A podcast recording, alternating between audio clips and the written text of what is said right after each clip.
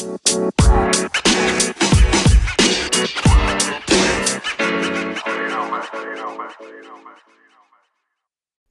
und herzlich willkommen zu Pflanzenbau statt Ackerbau, dein Podcast rund um regenerative sowie verantwortungsvolle Landwirtschaft. Mein Name ist Lukas Heumann und ich möchte dich herzlich begrüßen zum heutigen Thema der Folge, warum Nematoden keine gesunden Wurzeln angreifen können. Wenn man das Wort Nematoden in den Mund nimmt, dann wird vielen Landwirten ja schwarz vor Augen. Woran liegt das eigentlich? Um die Frage beantworten zu können, woran das liegt, müssen wir natürlich erstmal feststellen und klären, was Nematoden überhaupt sind. Nematoden sind mikroskopisch kleine, wurmförmige oder artige, auf jeden Fall sehen sie aus wie Würmer, wurmförmige Bodenorganismen, die im Volksmund eben auch Fadenwürmer genannt werden. Vielleicht sagte der Begriff eher etwas wie Nematoden. Sie lassen sich unterteilen in räuberische und parasitäre Nematoden. Parasitäre Nematoden sind die, die uns dann eben auch Probleme bereiten, weil sie eben die sind, die dann die Pflanzen befallen. Räuberische Nematoden sind nicht unser Problem auf den Flächen. Das sind sogar Nützlinge, beziehungsweise man kann sie auch kaufen als Nützlinge. Die fressen dann eben die parasitären Nematoden und wahrscheinlich auch andere räuberische Nematoden. Welche Schäden richten Nematoden an? Schäden von Nematoden erkennst du daran auf deinen Flächen, weil ähm, Nematoden an sich doch sehr zentriert auftreten auf den Flächen, sind diese Schäden sehr gut zu erkennen. Das erkennst du dann daran, dass dein Pflanzenbestand unter anderem sehr unregelmäßig wächst. Das kannst du an äh, deformierten Blättern sehen, das siehst du an deformierten Wurzeln. Bei Zuckerrüben zum Beispiel äh, sehr schön. Dann hast du nicht mehr diese eine dicke Wurzel, sondern bei Nematodenbefall bilden sich dann kleinere Nebentriebe, Nebenwurzeln, weil die Pflanze ja doch noch irgendwie versucht, diesen Befall zu kompensieren. Aber auch Blattverfärbungen sowie generell Kümmerwuchs, der einfach dadurch entsteht, dass der Stoffwechselkreislauf der Pflanze durcheinander gebracht wird, sind eindeutige Hinweise bzw. sehr deutliche Hinweise auf Nematoden. Der Nematodenbefall an sich erfolgt direkt oder eben auch indirekt über den Boden. Die Nematodenlarven dringen nämlich in das Wurzelsystem der Wirtspflanze ein. Das ist gerne oder in der Landwirtschaft an sich haben wir dieses Problem vor allem im Raps, aber auch in Zuckerrüben, wie gerade schon gesagt, und saugen dann dort in dieser Wurzel, in, wo sie sich eingenistet haben, die Nährstoffe und das Wasser aus dem Saftstrom heraus, wodurch sich die Wurzel durch das Wachstum der Nematode in der Wurzel eben auch aufbläht. Dieses Verhalten führt dann eben dazu, dass der Stoffwechselkreislauf in der Pflanzen durcheinander kommt wodurch sie zwangsläufig krank werden, was sie natürlich nochmal anfälliger für andere Einflüsse macht, für andere Krankheiten, für andere Fressfeinde interessant macht, ähm, bevor sie dann im, ja, schließlich absterben. Die erste Frage, die sich natürlich stellt, ist, gibt es da nicht irgendwelche natürlichen Schutzmechanismen, die die Pflanze anwenden kann, die sie vor solchen Nematodenangriffen schützt oder die diese zumindest abmildern kann, dass diese Schäden nicht mehr ganz so groß sind. Die Antwort darauf ist logischerweise ja natürlich, diese Schutzmechanismen gibt es. Und zwar sind das die Pilze, die im Boden natürlicherweise vorkommen. Und zwar die Mykorrhiza-Pilze, die eben eine Symbiose mit der Wirtspflanze, also unserer Hauptkultur, eingehen und diese dann eben schützen. Grob zusammengefasst haben diese Pilzgeflechte, diese Mykorrhiza-Pilze, zwei Hauptfunktionen für die Pflanze. Einerseits versorgen sie sie mit Nährstoffen aus den Bodenaggregaten, an die die Pflanze so normalerweise nicht rankommen würde, weil die Wurzelhärchen noch zu dick sind, um die Bodenaggregate aufzuschließen, oder eben weil die Pflanze einfach nicht genug Wurzelmasse bilden kann, den kompletten Boden aufzuschließen. Wenn dich das jetzt interessiert, warum das so ist, dann kannst du gerne auf der Internetseite gucken, die es seit neuestem gibt heißt regenerativerpflanzenbau.com, ist auch in der Infobox verlinkt. Dort ist der Beitrag schon fertig und auch schon veröffentlicht, warum oder welche Vorteile sich eben aus dieser Symbiose zwischen Pilz und Pflanze ergeben. Das gibt es noch nicht als Podcast-Folge, das wird sehr wahrscheinlich nächste Woche kommen. Wenn dich das aber jetzt schon interessiert, Werbung in eigener Sache.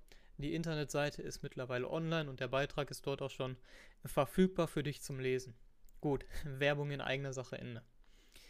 Wo waren wir stehen geblieben? Beim Pilzgeflecht, genau.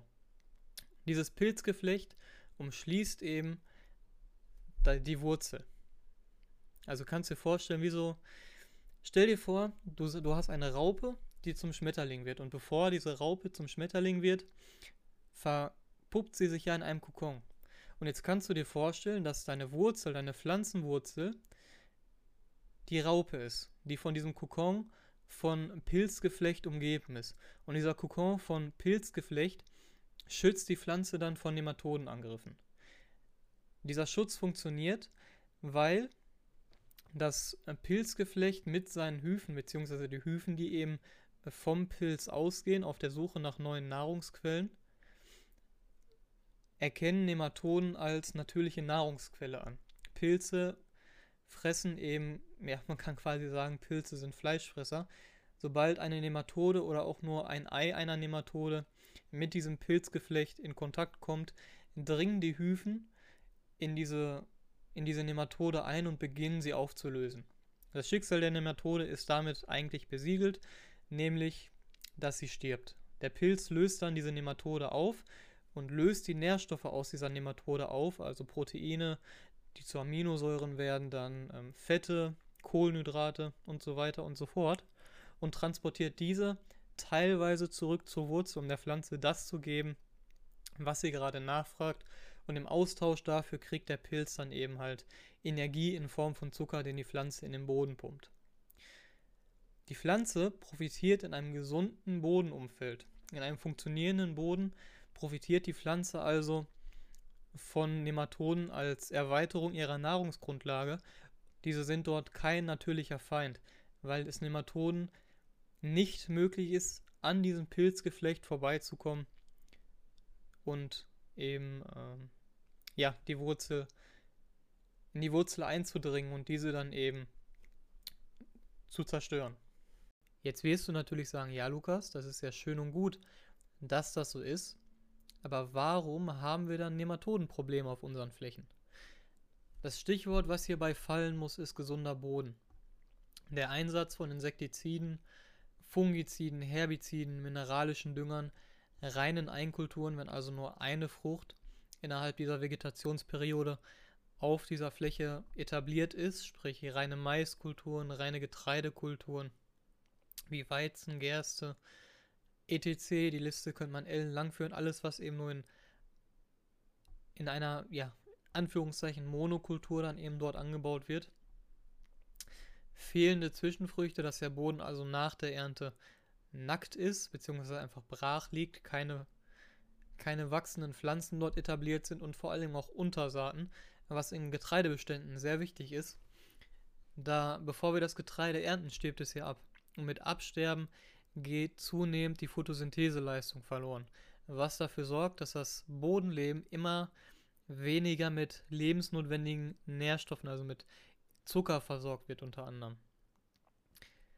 Das führt dann dazu, dass bei einem kompletten Absterben der Getreidepflanzen, was ja zwangsläufig eintritt, damit wir sie ernten können, auch die Photosynthese komplett eingestellt wurde und somit auch der Transport von Zucker in den Boden, um das Bodenleben zu füttern, vollständig eingestellt wurde. Und somit auch das Versorgen der Pilze, der Symbiose mit den Pilzen auch vollständig eingestellt wurde. Deswegen ist es wichtig, sehr, also unglaublich wichtig, das kann man gar nicht betonen, wie wichtig das ist, frühzeitig Untersaaten zu etablieren, die eben diese Symbiosen aufrechterhalten, dadurch, dass sie weiterhin in der Lage sind, Zucker in den Boden zu pumpen, weil sie eben nicht abreifen, weil sie nicht todreif sind, sondern weil sie weiterhin grün sind und Photosynthese betreiben können.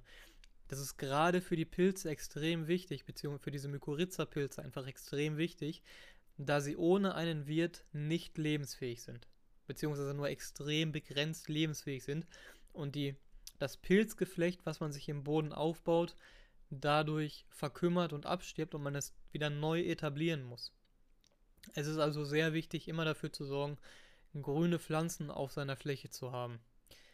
Ein weiterer Punkt, der massiv zur Verschlechterung des Bodens beiträgt und auch zur Verschlechterung des Bodenlebens einfach beiträgt, ist die Bodenbearbeitung an sich, weil durch die Bodenbearbeitung das Bodengefüge immer wieder durcheinander gebracht wird, sich kein vernünftiger Bodenhorizont etablieren kann, in dem sich vernünftiges Bodenleben etablieren kann, in dem sie auch keine Pilzgeflechte etablieren können, weil sie eben durch die Bodenbearbeitung immer wieder auseinandergerissen und zerstört werden, von ihren Wirtspflanzen getrennt werden und somit absterben.